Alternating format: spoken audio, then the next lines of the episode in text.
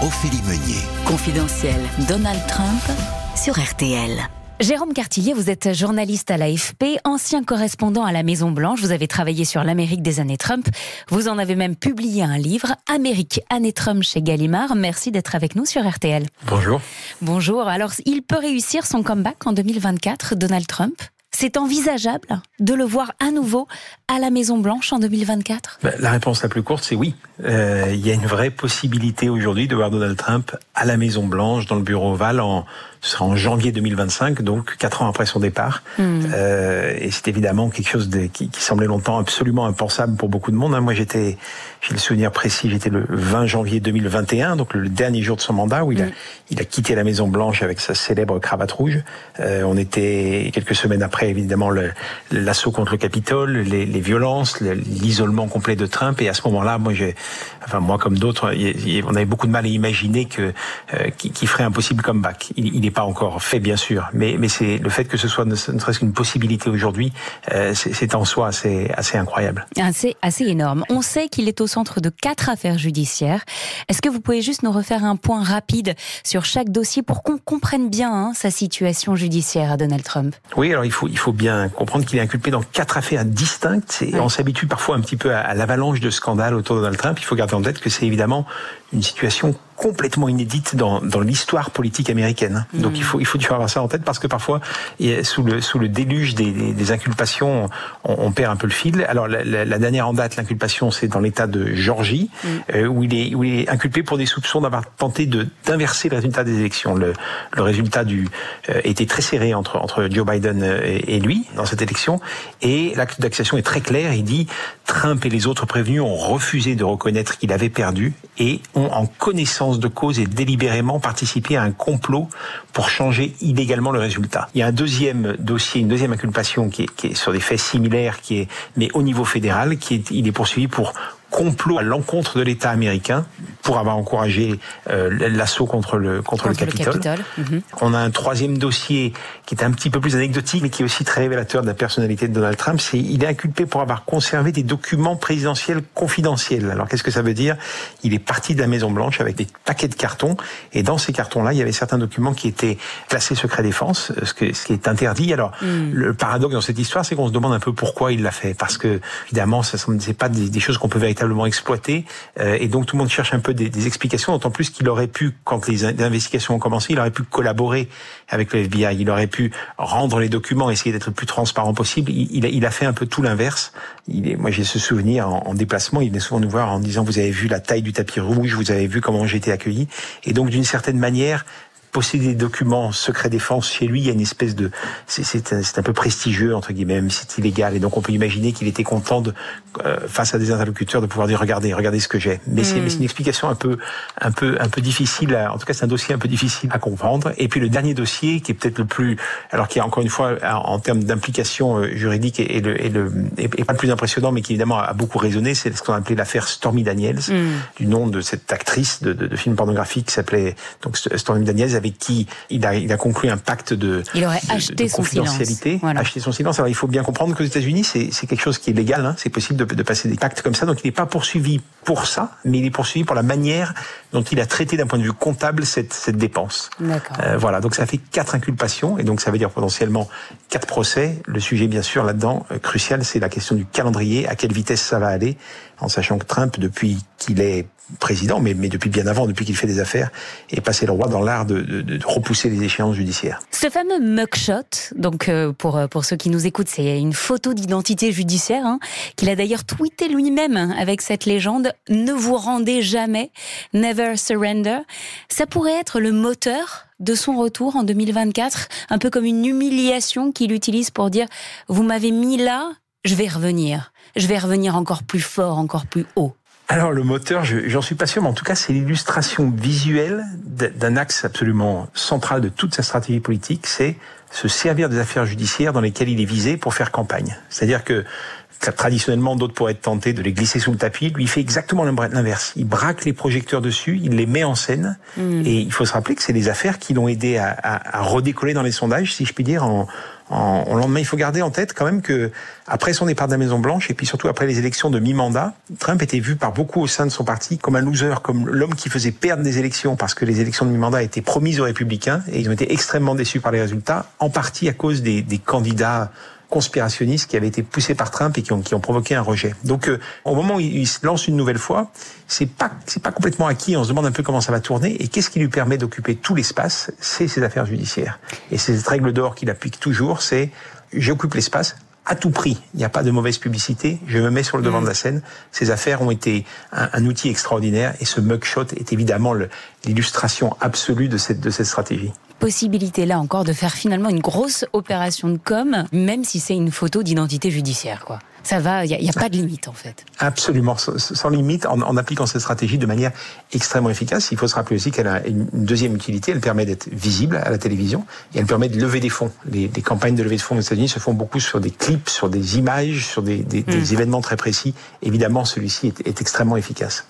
Est-ce qu'il a vraiment des convictions politiques, Donald Trump? Alors, Trump, il a assez peu de convictions politiques au sens où on l'entend traditionnellement. D'ailleurs, il a eu beaucoup de, revirements au cours de entre ses positions publiques qu'il prenait avant d'être en campagne, euh, comme par exemple sur l'avortement.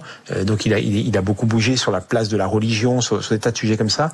Euh, par contre, il a une, je sais pas si une conviction politique, mais il a une ligne de conduite qui est se placer au centre du jeu. Il disait souvent, son, slogan du, du, premier mandat était l'Amérique d'abord. On pourrait dire euh, c'est l'Amérique et moi d'abord, quand même, mm. hein, qui, qui, ramasserait un peu cette, cette personnalité-là. Et des convictions économiques, peut-être Convictions économiques, elles ont de la même manière, c'est difficile de dégager un, un, un, véritable corpus. Ce qui, ce qui est certain, c'est qu'il y a eu un axe sur lequel il a été assez, assez constant euh, en campagne et puis dans son arrivée au pouvoir, c'était l'idée d'un durcissement des relations avec la Chine. Euh, et ça, c'est quelque chose qui, par ailleurs, s'est installé un peu dans le paysage pour d'autres raisons et que, et que d'ailleurs Joe Biden a, a, assez largement repris. Donc voilà, il y a, il y a, il y a quelques marqueurs comme ça, mais malgré tout, parler de, de conviction politique, ça me semble euh, un peu incompatible avec le parcours et avec le positionnement de Donald Trump. Je reviens en 2016, euh, Jérôme Cartillier, la première fois qu'il a été élu président des États-Unis. Est-ce que lui, il y croyait vraiment? C'est difficile à dire avec, certitude, mais tout porte à croire que non. C'est-à-dire que sur la fin de la campagne, euh, on s'aperçoit les bon les choses ont tourné plutôt bien, mais malgré tout, il était quand même euh, derrière dans les sondages. Et on voit d'ailleurs les, les, le soir de sa victoire, c'est très frappant. Il est un petit peu, il est presque un peu perdu. Ses premières déclarations, euh, quelqu'un, c'est mm. quelqu'un évidemment qui est très vitupérant, qui est très volontiers, très très agressif. Et, et, et ce soir-là, on sent qu'il y a une tonalité un peu étrange. Et puis moi, j'ai une scène aussi en tête qui était le quelques jours après la victoire, il a été invité par Barack Obama dans le bureau Oval. Barack Obama qui l'avait copieusement quand même insulté sur les sur les décennies passées ou en tout cas mm. entretenu des théories du complot sur ses origines. Et donc il est invité dans le bureau Oval. Et à ce moment-là, moi je me suis, on, on y était, on était un petit groupe de journalistes et c'était étonnant de voir à quel point Donald Trump était ce jour-là et juste ce jour-là presque intimidé. Il n'était pas, il avait, il avait pas son arrogance traditionnelle. Il a longuement remercié Barack Obama. Il a dit qu'il était content de bénéficier de ses connaissances, etc. Alors bien sûr, c'est passé très vite ça. Hein. On est revenu à un, Donald Trump plus, plus traditionnel ensuite. Mais, mais pour dire que est-ce qu'il s'y, est-ce qu'il y croyait, est-ce qu'il s'y attendait, est-ce qu'il s'était vraiment mis dans la peau d'un président je, je, je, ne crois pas. Pas sûr en fait. Hein. Et qu'est-ce qu'il incarne aujourd'hui pour les Américains qui votent pour lui? Est-ce qu'il incarne un petit reste finalement de, de cette grande époque du rêve américain? Alors il y a, il y a, bien sûr une, une part de, de, de nostalgie hein, dans, le, dans, le, dans, le, dans le programme de Trump, ou en tout cas dans la manière de, de le présenter en, en, en, racontant souvent des anecdotes du passé, ou en tout cas en, en mettant en exergue un, un, monde tel qu'il était et pas un monde tel qu'il est. Le, le, dossier frappant là-dessus, je trouve, c'est la question énergétique. Euh, Trump est toujours, toujours du côté du euh, restons avec nos, nos fonctionnements traditionnels, donc évidemment euh, l'apologie de la voiture, et, et à l'inverse beaucoup ont les énergies renouvelables, ont les des écologistes. Voilà, donc c'est bien des choses qui sont qui sont des marqueurs d'une d'une forme de nostalgie.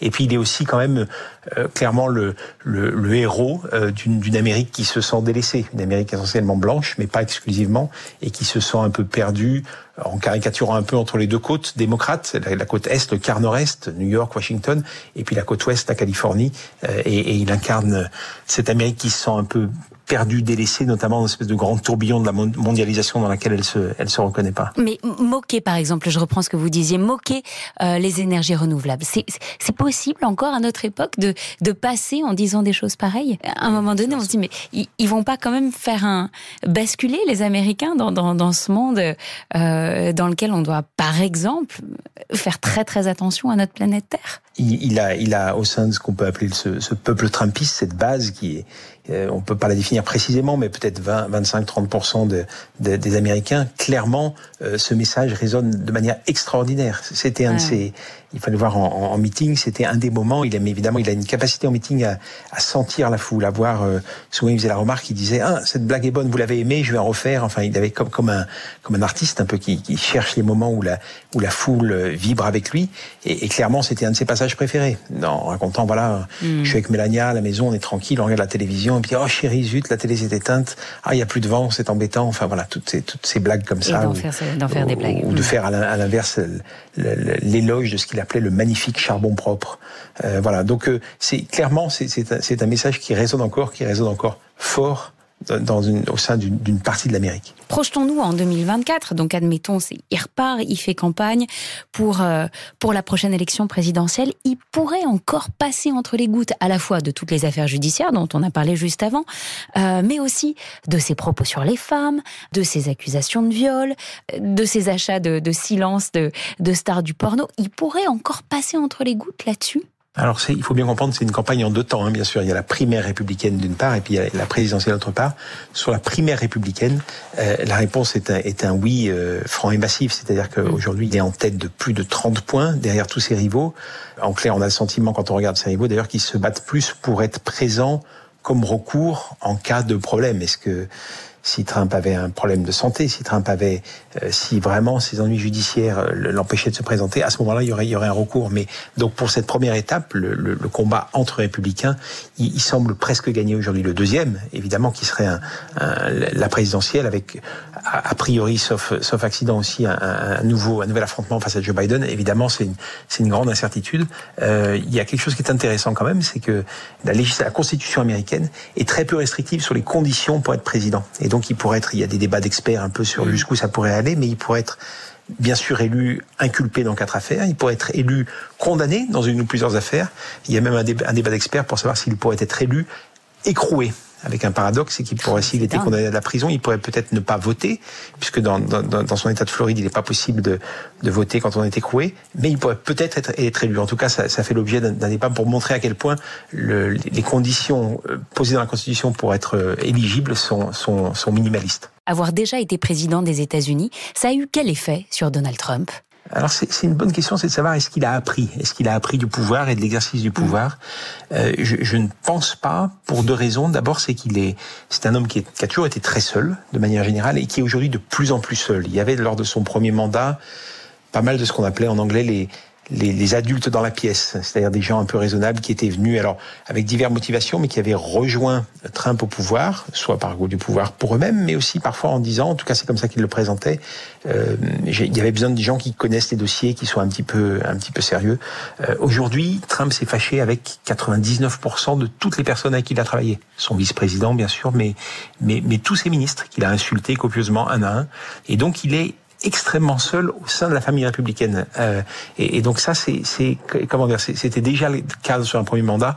On peut imaginer que si jamais d'aventure il était élu pour un deuxième, euh, cette, cette, solitude soit encore plus marquée, avec un élément aussi qu'il faut ajouter, c'est une forme de ressentiment. Il s'est clairement euh, Trump est le même, mais il il a changé aussi. Et il s'est clairement enfermé avec une espèce de d'aigreur et d'amertume dans, dans, son dans son club à, à Mar-a-Lago en Floride. Et, et, il est certain que ça, ça, ça pointe à tout instant notamment, bien sûr, sur son grand mensonge qui consiste à dire que la victoire de Joe Biden a été volée. On parlait dans notre récit de l'importance du père de Donald Trump et du grand frère hein, de Donald Trump, Fred et Freddie. À quel point cette histoire familiale a eu un impact sur sa construction personnelle à Donald Trump et sur sa vision du monde, selon vous? Alors, c'est intéressant, il, a, il en parlait assez peu, en tout cas depuis qu'il est arrivé au, pouvoir, mais dans quelques interviews qu'il a données bien avant, des années avant, plus à l'époque de, ses, de son succès dans les affaires, si on peut dire, on peut retenir qu'il en a retenu en quelque sorte une vision très sombre du monde. Et, Donald Trump a une vision assez, assez sombre, assez, assez cynique et centrée sur un, sur un monde où où chacun est seul en quelque sorte, un peu un, univers de chacun pour soi. Euh, et c'est très frappant, notamment euh, euh, voilà concernant son frère, son frère décédé. Donc à chaque fois qu'il évoquait ces épisodes-là, il racontait qu'il en avait tiré une espèce de, de philosophie encore une fois plutôt, plutôt sombre de, de, de la vie et des, et des, rapports entre êtres humains. C'est l'individualisme poussé à son paroxysme en fait, Donald Trump. Oui, absolument. Encore une fois, on, ne peut pas sous-estimer à quel point l'homme est seul. C'est très impressionnant mm. à, voir. Moi, ça me frappait. Euh, euh, j'avais couvert euh, Barack Obama avant. Et il était tout le temps entouré, que ce soit au pouvoir, bien sûr, mais après le pouvoir, il avait une, comment dire, il a une espèce de cohorte, on peut dire, soit de, un espèce de cercle, de premier cercle. Et tous les présidents américains, tous les ex-présidents américains ont ce cercle. C'est-à-dire que ce soit George W. Bush, Jimmy Carter, même qui, a été battu après un mandat, il y avait toujours autour d'eux des gens qui restent un peu des disciples entre guillemets. Donald Trump, pas du tout. Donald mm. Trump, il, il, a, il a gouverné seul, il s'est fâché avec beaucoup de monde. Il faut se rappeler qu'il insulte beaucoup de monde aussi. Et, et aujourd'hui, euh, dans Washington, vous trouvez beaucoup de responsables républicains qui se taisent parce qu'ils ne savent pas quel positionnement trouver et ils veulent pas insulter les électeurs de Trump ou se fâcher avec eux. Et vous trouvez très peu de, de, républicains de premier plan qui viennent et qui défendent tranquillement les yeux face à la caméra le, bilan de Donald Trump ou l'homme Donald Trump. On peut être euh, d'accord sur deux choses, j'imagine, avec euh, Donald Trump. La première, c'est que c'est un battant, comme il y en a un killer, comme il en existe peu. Et deuxièmement, c'est un cas absolument historique dans l'histoire des États-Unis. Oui, c'est un, c'est vraiment un battant. C'est-à-dire que c'est vraiment quelqu'un qui est, il est extraordinairement combatif. D'abord, il a une espèce d'énergie physique assez extraordinaire. Alors évidemment aujourd'hui, il en joue beaucoup euh, dans un contraste assez saisissant avec avec son adversaire probable qui est Joe Biden. Euh, et il est certain qu'il a une il a une un une énergie physique et deux une une espèce de combativité fondamentale qui, qui, qui, est très très forte. C'était euh, le souvenir de la Maison Blanche, c'était de, de, en couvrant son mandat, c'était semaine après semaine, on se disait le vendredi soir, cette fois-ci c'est pas possible, là c'est trop lourd. Il a, il a, il avait 250, euh, tout lui tombait dessus, il avait fait des erreurs, des faux pas, il avait insulté des gens, etc. Et à chaque fois, c'est la, la, machine repartait. Mm. Et puis au cœur, au cœur de cette machine et de cette énergie, il y a son lieu de, de prédilection, c'est le meeting de campagne, hein, c'est l'estrade de campagne. C'est là où il est. Il faut l'avoir vu pour pour comprendre. C'est là où il est bien, c'est là où il fait le show. C'est là, c'est comme ça qu'il s'est lancé en politique et c'est ce qu'il continue à faire aujourd'hui avec. Et c'est comme ça qu'il a séduit. Qu'il a. c'est comme ça qu'il a, séduit, au point de, au point d'être d'être élu. Euh, question plus personnelle, Jérôme Cartillier, vous qui l'avez euh, côtoyé, euh, connu, couvert, vous avez couvert son mandat. S'il était réélu, ça raconterait quoi, selon vous, de l'Amérique et du monde, s'il était réélu en 2024 je dirais juste première chose, il faut rappeler que c'est on l'a évoqué, c'est une possibilité, c'est évidemment loin d'être fait. Il, y a, il, y a, un petit, il y a un petit élément important quand même. Donc il y a les obstacles judiciaires possibles, et puis il y a un autre élément, c'est que le, les sondages aujourd'hui donnent Donald Trump et Joe Biden à peu près à égalité. Mais par contre, il y a, il y a, une, il y a une, un, chiffre qui retient l'attention des démocrates, c'est que le taux de rejet de Donald Trump est beaucoup plus fort dans la population américaine que le taux de rejet de, de Joe Biden. Et que mm. donc, on verra après qui se mobilise. Il, faudra, il faudra regarder tout ça de plus près. Mais euh, donc, il a, il a, il a un énorme obstacle aussi. Il a son, son, sa base extraordinairement fidèle. Mais au-delà de ça, il a, il a du mal. Et, et, euh, et donc ça, c'est, c'est, un, c'est quelque chose qu'il faut garder en tête. Après, qu'est-ce qui resterait? Ou en tout cas, qu'est-ce que ça dit de l'Amérique? D'abord, ça dit, je trouve, euh, une, chose fondamentale, c'est qu'il y avait déjà des divisions en Amérique, mais Donald Trump a été l'artisan, a été le, diviseur en chef. C'est vraiment celui qui a renforcé encore ce clivage entre entre deux blocs qui, qui apparaissent un peu irréconciliables par moment. Hmm. Ça, c'est une première chose. Et la deuxième chose, s'il revenait au pouvoir, je pense que ça renforcerait sur la l'image sur la scène internationale d'une Amérique qui est comment dire qui qui, manque de fiabilité, qui, vacille un peu au gré des, au gré des, des, des choix politiques. L'exemple absolu sur ce thème, c'est le climat, c'est l'accord de Paris sur le climat. C'est un accord qui est signé par Barack Obama, qui est déchiré par Donald Trump quand il arrive au pouvoir, et puis qui est que rejoint de nouveau Joe Biden quand il revient. Si on si on, on voyait un Donald Trump revenir en 2025, on peut imaginer euh, évidemment qu'il le redéchirerait entre de manière métaphorique avec plaisir. Et donc de ce point de vue-là, c'est vraiment l'exemple d'une Amérique vis-à-vis de laquelle ses, ses partenaires deviennent extrêmement prudents et redoutent de, de s'engager trop, trop sur la durée. Petit module, Jérôme Cartillier, euh, question-réponse euh, rapide. Donald Trump en trois moments clés de sa vie selon vous? Sa candidature à la présidentielle lorsqu'il euh, il descend sur ce fameux escalator dans la Trump Tower à New York, mhm. euh, le, le, le, 6 janvier, l'assaut du Capitole, ou quelques heures avant l'assaut, il exhorte la foule à, à, remettre en cause le résultat des élections et, et, à se battre en quelque sorte pour que, pour que lui puisse rester président. Et puis dernière image, cette image de, de son départ euh, le, le, le, 20 janvier 2021. Euh, il est avec sa, sa, cravate rouge, il tient la main avec à, à Melania et, et, il quitte cette Maison Blanche amère et aigrie. Le plus gros mensonge de Donald Trump, selon vous? Oh, c'est une question difficile. je sais. Euh, il, y en, a eu énormément, mais je, non, je dirais que le, le plus gros, évidemment, parce que c'est le plus, c'est celui qui a fait le plus de mal à la démocratie américaine et c'est celui qui est le plus dangereux. C'est celui consistant à dire qu'il a, qu'il a gagné l'élection présidentielle. C'est-à-dire mhm. qu'un président américain qui ne reconnaît pas sa défaite et qui ne reconnaît pas la victoire de son adversaire, c'est évidemment extrêmement dangereux euh, pour les institutions. Une phrase pour euh, décrire Donald Trump en meeting et je vous pose la question puisque vous y avez assisté. Moi, je dirais, je dirais bien sûr fake news. C'est-à-dire que c'est cette expression qu'il a, hmm. alors qu'il s'enorgueillait d'avoir, d'avoir inventé, ce qui était évidemment un autre mensonge, mais c'est cette manière qui lui permettait en fait de, à chaque fois qu'une question était embarrassante, à chaque fois qu'un, qu'un contradicteur, qu'un journaliste lui posait une question qu'il mettait en dans une position délicate, il, il s'en sortait avec ces deux mots, il balayait et il passait à autre chose. Et enfin, ça ne vous engage à rien, Jérôme Cartillier, mais un pronostic pour 2024. On part sur Joe Biden, Donald Trump? Ah, comme euh, les deux candidats l'un face à l'autre, oui, a priori, on est, on est, on est bien parti dans cette, dans cette voie-là. Et un résultat S'il y a une chose quand même que l'histoire politique américaine récente nous a montré, c'est qu'il fallait être prudent avec les pronostics. Euh, évidemment, en, en 2016, lorsque Évi Évidemment, on pense tous à cette nuit de 2016. en France, c'était la nuit. Hein. Absolument. J'ajouterais aussi euh, sa défaite en 2020, parce que c'était habitué aussi, il y avait une forme de rhétorique où on disait il, euh, il est mal parti, mais il gagnera quand même. Il a perdu. Euh, et, et, donc, qu'est-ce qui peut se passer en, en 2024 Je vais rester, je vais rester un peu prudent. Je comprends. Merci beaucoup, Jérôme Cartillier, pour euh, tous ces éclairages. À très bientôt. Je vous en prie. Merci à vous. Merci à tous de nous avoir écoutés. C'était Confidentiel Donald Trump. Merci à l'équipe qui m'accompagne. Danny Matouk à la réalisation, Thomas Pierre et Marie-Caroline Mandon à la préparation et à la programmation.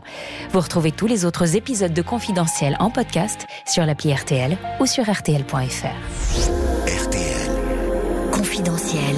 Confidentiel.